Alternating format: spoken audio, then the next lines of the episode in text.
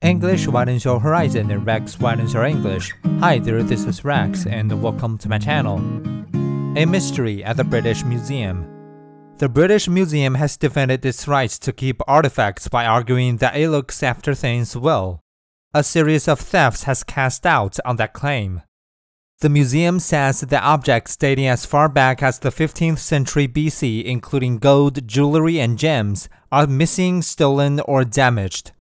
A staff member has been sacked. More details have been unearthed. Roman carved gems are said to be among the things taken.